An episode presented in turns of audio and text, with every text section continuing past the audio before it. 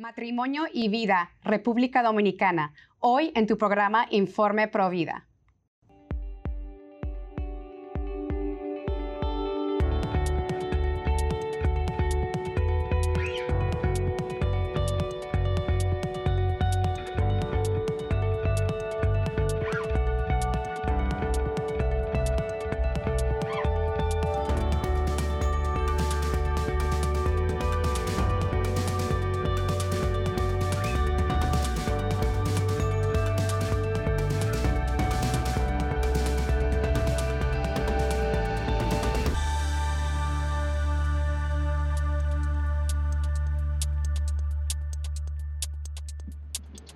Bienvenidos familia de EWTN.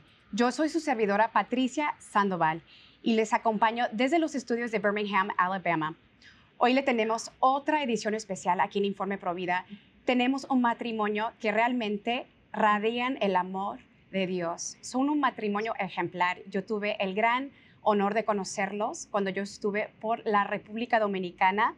Bienvenidos Johnny Martínez y Sandra Rodríguez. Gracias por acompañarnos el día de hoy aquí en Informe Provida. ¿Cómo se encuentran? Pues, Felices de poder acompañarte, Patricia. Muchísimas gracias por la invitación y aquí estamos dispuestos a compartir las maravillas que el Señor ha hecho en nuestras vidas. Ustedes obviamente son esposos, también son padres de familia y también son orgullosos abuelos de cuatro nietos. En el 2011, ustedes fueron nombrados matrimonio asesor de la Comisión Nacional de Pastoral Familiar, adscrita a la Conferencia del Episcopado Dominicano, desde donde han estado coordinando acciones pastorales de la iglesia que peregrina en la República Dominicana al favor de la familia. Y también actualmente ustedes representan Proyecto Esperanza en la República Dominicana. Eh, es un, proyecto de sanación posaborto para hombres y mujeres. Y bueno, primeramente yo quiero, ustedes son los primeros invitados que tenemos aquí en Informe Provida eh, desde la República Dominicana y ustedes han tenido una gran victoria contra los tres causales. Ustedes realmente son un país pro vida en donde se ha protegido eh, por la ley eh, la vida del no nacido. Cuéntanos esta victoria que han tenido en su país, eh, que, fue hace, hace poco, muy recientemente. Indiscutiblemente que el Señor ha estado grande con nosotros y estamos alegres porque hemos sido triunfadores de esta lucha que hace años que venimos eh, lidiando aquí en nuestro, nuestro país. Y definitivamente se impuso la ley del amor, la ley de la razón y sobre todo la ley de nuestro Dios. Y nuestra constitución ha sido respetada, que constitucionalmente se defiende la vida desde el momento de la concepción. Y por lo tanto, es un motivo que nos llena a nosotros de, mucha satisfacción. Claro, esa satisfacción no es para tener una actitud triunfalista, ¿eh? porque indiscutiblemente que hay gente que, eh, que ha estado en contra y nosotros como cristianos estamos llamados a acoger, perdonar y brindarle también nuestro amor a todos aquellos que pudieran no simpatizarnos, que, que vemos que quizás sus acciones para con nosotros no son las mejores. Y algo que lo, también lo, lo, pusimos en la mano de Nuestra Señora, mm. la Virgen de la mm. Altagracia, nuestra Madre Protectora, es un éxito logrado por ella porque estamos celebrando los 100 años de su coronación y esto es un pueblo eminentemente católico, amante de la Virgen y le debemos ese gran triunfo a ella, tener un congreso en su gran mayoría vida. Había que ver aquello cuando cada congresista ponía sus banderitas azules en señal de que somos pro vida y de que defendemos la vida. Verdaderamente es un gran triunfo de nuestra madre y por supuesto del pueblo dominicano. Johnny y Sandra, ustedes tienen una trayectoria muy impresionante. Ustedes eh, como matrimonio han estado por muchísimos años al servicio de la familia, de los novios. Eh, ustedes también defienden la vida en su país. Cuéntanos un poco de su testimonio y cuéntanos cómo el Señor los llamó al servicio como matrimonio. Esto es una historia muy, muy larga. Pero no hay Bien, pero vamos a tratar de ser eh, preciso, con, conciso. Este, nosotros nos casamos por la iglesia porque era, era bonito, no era porque tuviéramos conciencia de, un matrimonio sacramentado, pero nos casamos por la iglesia. Y sin embargo, no nos volvieron a ver sino siete años después en la iglesia, que nos invitaron a vivir la experiencia de el fin de semana de encuentro matrimonial. Para ese entonces era el, séptimo año, que dicen que el séptimo año de los matrimonios es, difícil. Para nosotros fue bastante difícil, porque a pesar de un noviazgo tan lindo que habíamos tenido, el mundo había comenzado a arroparnos y, y fuimos llevando, sin darnos cuenta, vidas separadas. Y prácticamente éramos competidores en nuestro propio hogar. Vivimos la experiencia, ahí descubrimos que queríamos llevar un buen matrimonio contando solamente que con la fuerza de nuestro amor deteriorado en ese, en ese momento y sin darle participación a Dios. Solamente bastó que se iniciara nuestro proceso de conversión, que le diéramos participación a Jesús en medio de nosotros, que lo hicimos el centro de nuestra vida para que nuestra vida cambiara. Y desde entonces no hemos dejado de trabajar como un agradecimiento a Dios por lo que hizo, que nos rescató de, de la fosa donde estaba. No solamente tuvimos la oportunidad de reencontrarnos nosotros como pareja, sino también de tener un encuentro como pareja con Dios, que eso fue algo maravilloso. O sea, en ese fin de semana sentimos ese llamado que Él nos dijo, los quiero trabajando por los matrimonios, así, wow. Y, y ver realmente cómo fuimos obedientes a ese llamado. Desde que salimos de ese fin de semana, lo primero que hicimos fue integrarnos a nuestra parroquia, que no la conocíamos y estaba cercana. Dos esquinas a dos esquinas. Eso fue en el año 1984 y nos hemos mantenido ahí en la misma parroquia y trabajando por los matrimonios. Esa es nuestra gran pasión. Las palabras de Santa Madre Teresa de Calcuta en uno de sus discursos dijo lo siguiente, a todos los jóvenes les digo, ustedes son el futuro de la vida familiar, son el futuro de la alegría de amar. Mantengan la pureza, Mantengan ese corazón, ese amor virgen y puro, para que el día en que se casen puedan entregarse el uno al otro, algo realmente bello, la alegría de un amor puro. Sandra Johnny, ¿cuál es el propósito del noviazgo y cuál es el plan de Dios para cada matrimonio? Bueno, realmente nosotros somos unos enamorados de los novios. Entendemos que el propósito del noviazgo es conocerse, es respetarse, es comenzar juntos a soñar con ese proyecto que Dios tiene para cada, cada pareja, para cada novio, para cada matrimonio. Y, realmente eh, ese es el máximo esfuerzo lo ponemos en ayudarlos a ellos a descubrir que el matrimonio es una vocación y a descubrir su verdadera vocación. O sea, en estos momentos realmente están llamados a vivir. A vivir la vocación matrimonial o u otra vocación. Puede ser sacerdotal puede ser a la vida eh, religiosa.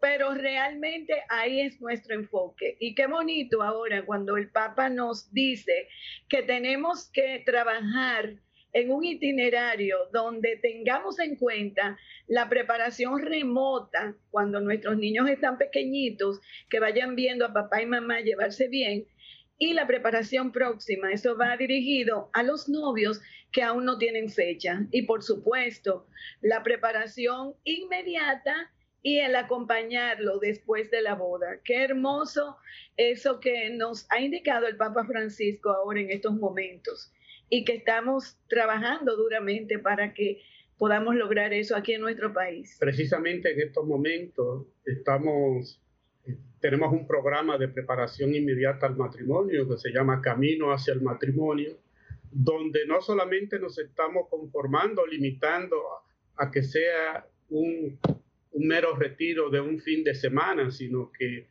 pasamos 14 semanas, 14 semanas consecutivas tratándole temas a los novios y dejándole tarea para que durante esa semana ellos vayan profundizando en su relación y profundizando en el tema que se le ha, que se le ha dado. Esa es una forma de, de un catecumenado, así como lo está pidiendo. Pero lo más importante es acompañarnos en esos primeros años de la vida matrimonial y es hermoso ver cómo comienzan con sus luchas, cuando van teniendo sus hijos, el cansancio que experimentan cuando tienen un hijo y luego ahí viene el segundo y a veces viene el tercero y muchas veces quieren tirar la toalla. Y cuando encuentran matrimonios adultos que le dicen, no, eso es posible, vamos a luchar por tener el amor en la vida matrimonial y restaurar cualquier herida, eso es hermoso. Hay virtudes que edifican el amor, que edifican el noviazgo, el matrimonio, por ejemplo, como menciona aquí la Santa Madre Teresa Calcuta, la castidad, el amor que se sacrifica, el amor virginal, el amor puro. Eh, todos somos llamados a vivir una vida de castidad y vivir esa bella virtud, pero también hay vicios o hay factores que pueden destruir una relación, eh, que puede ser una amenaza para un matrimonio. Eh, ¿Qué factores o vicios eh, pueden ocurrir en, un matrimonio específicamente que puede destruirlo y que puede ser dañino para ese matrimonio? Mira, eh, particularmente para nosotros, para mí, para nosotros, eh, un factor importante es la comunicación.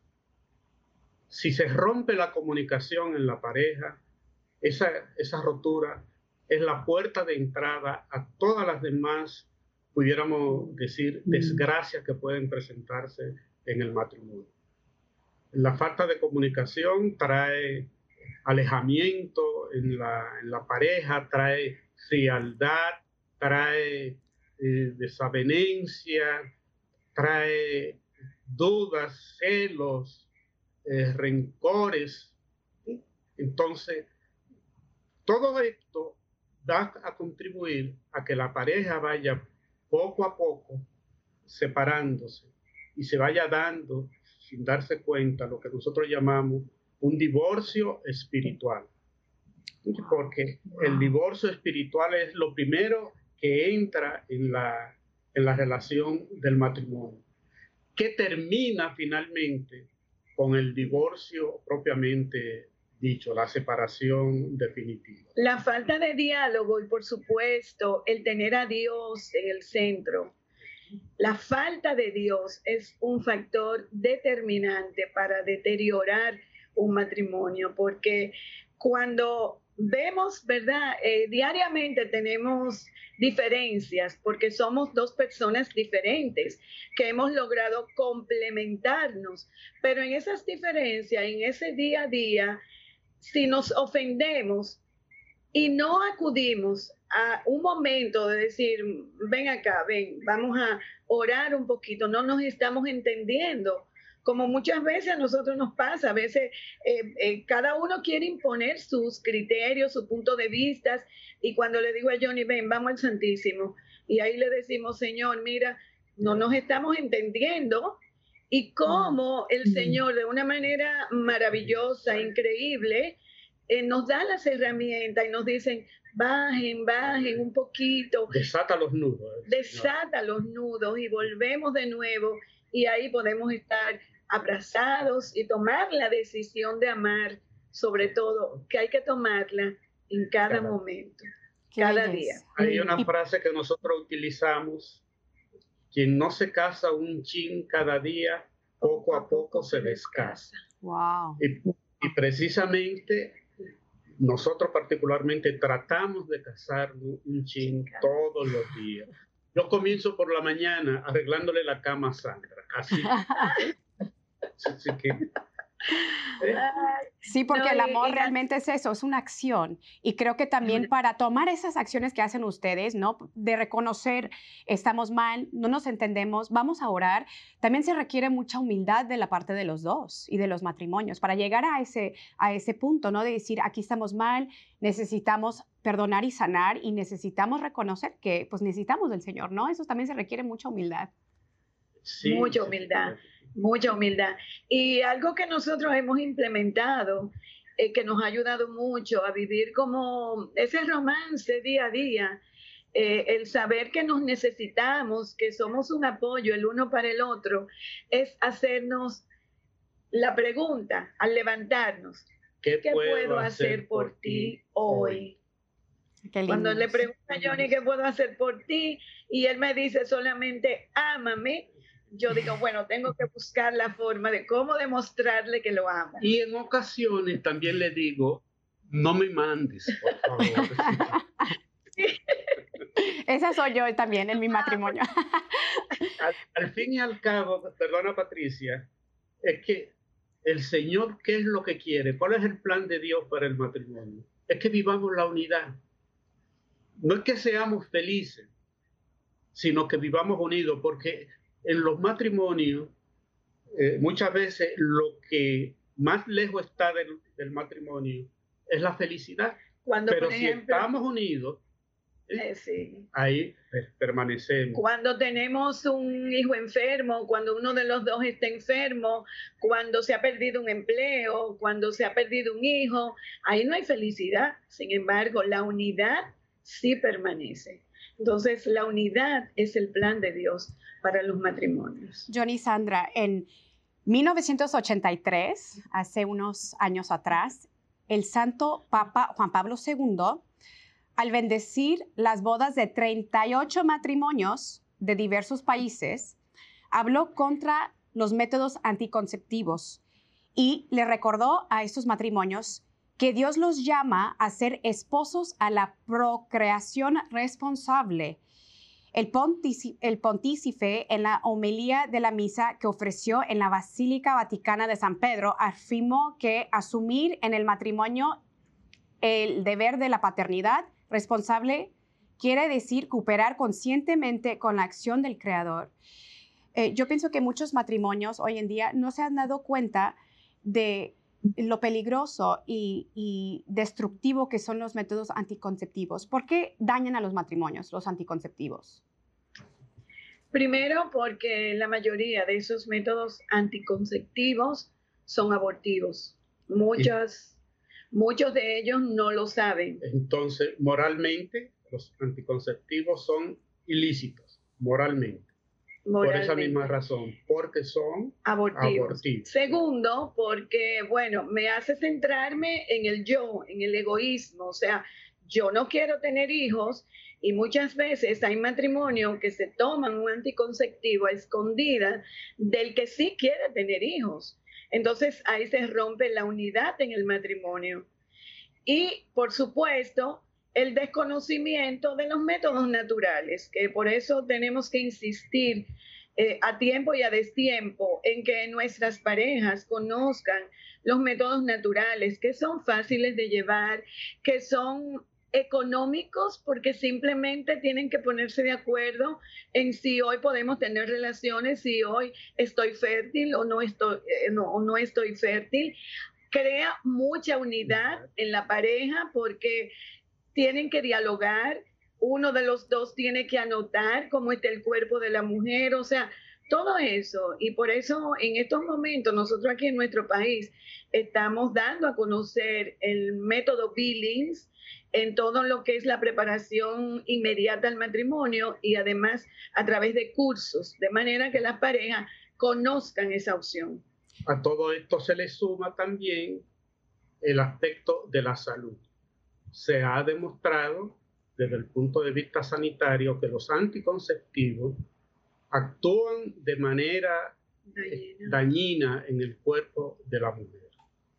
Entonces, precisamente anoche estábamos compartiendo con un grupo de, de jóvenes y estábamos tratando este tema y estábamos hablando sobre, sobre esto, ¿verdad? La, la necesidad eh, de que ellos se concienticen acerca de que sí hay una opción saludable, moralmente lícita, que son los métodos naturales. Entonces, y económica, porque no le va a costar un centavo. Exactamente, sobre todo. Ustedes son grandes defensores eh, de la vida en su país. Ustedes están también eh, muy metidos en el movimiento Pro Vida en la República Dominicana. Ustedes tienen un bellísimo proyecto que se llama Proyecto Esperanza. ¿Nos puede contar qué es Proyecto Esperanza? Eh, y, bueno, cuéntanos un poquito de este apostolado tan bello. El Proyecto Esperanza lo conocimos en el año 2014 eh, en un congreso de familia que hubo en Panamá. Y inmediatamente conocimos que era Proyecto Esperanza. Dijimos, esto tenemos que llevarlo a nuestro país, porque sabemos, ¿verdad?, cuántas mujeres eh, inducidas o no, se han realizado un aborto y eso está callado. Entonces vimos la, importancia de dar a conocer ese proyecto. Eh, lo trajimos al país en el año 2016 eh, con las fundadoras de Proyecto Esperanza de Chile, Elizabeth Bunster y Adriana Avendaño y vinieron y hicieron una capacitación de Proyecto Esperanza. Hemos dado acompañamiento a hombres y mujeres, y nos hemos dado cuenta de cómo las personas cargan con ese peso. De hecho, en esos encuentros eh, de acompañamiento posaborto, cuando los sacerdotes hablan, dicen, es que tengo una persona que durante 30 años ha venido a confesar el mismo pecado. Indica que no ha habido una sanación. Proyecto Esperanza es un acompañamiento pastoral pastoral, no psicológico. No hay que ser psicólogo. Es un acompañamiento que lleva a experimentar la misericordia de Dios en la vida de la persona y a tener un encuentro con Dios, pero sobre todo un, encuentro, con, su hijo. Con el hijo perdido, el hijo abortado. El hijo abortado, hasta que pueda decir, y de ahí le afirmamos, tu hijo vive tu hijo vive. Entonces, ¿cómo experimenta ese amor de su hijo y cómo incluso llegan a, ponerle el nombre. Era una niña, yo estoy segura que era una niña, nos han dicho algunos, o era un niño.